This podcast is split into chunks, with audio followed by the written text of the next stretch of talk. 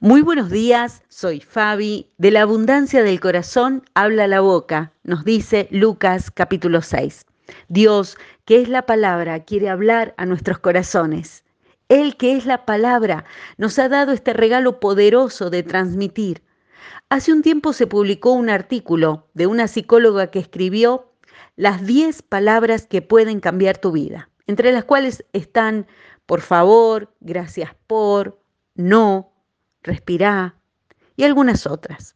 Son palabras importantes, pero solo hay una palabra que puede darnos vida verdadera y sin dudas es la palabra que Dios suelta sobre nosotros, porque no es pasajera ni cambiante como la nuestra, que tantas veces está ligada a nuestros estados de ánimo. Su palabra para nosotros atraviesa como una línea cada temporada de nuestra vida. Señor, ¿a quién iríamos? preguntaron sus discípulos. Solo tus palabras nos dan vida eterna.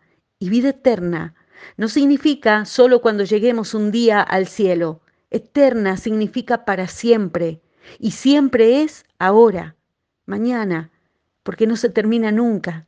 En tiempos tumultuosos hay una voz que puede calmar los mares. Aprendemos a hablar en su mayor parte porque escuchamos. Pero Dios nos lleva hoy a un nivel más profundo. Hablamos de acuerdo a nuestras creencias. Creí, por lo tanto hablé, dice 2 Corintios capítulo 4.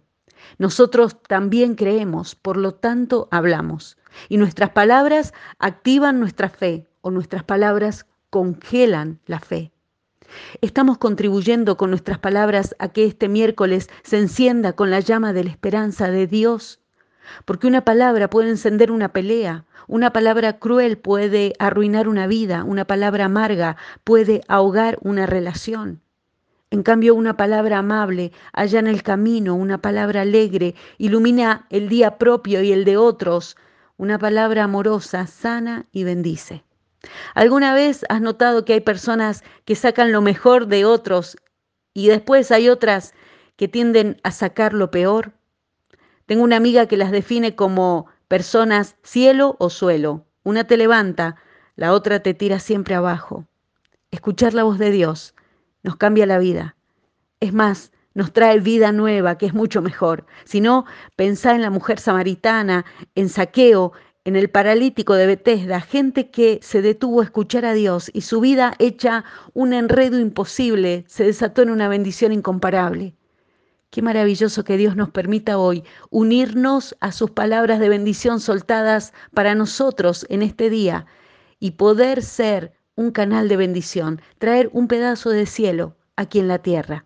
Podemos sembrar jardines o desiertos donde vayamos, según las palabras que escuchemos y hablemos.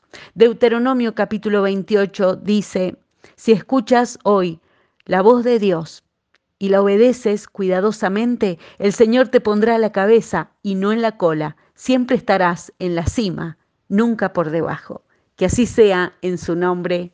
Amén.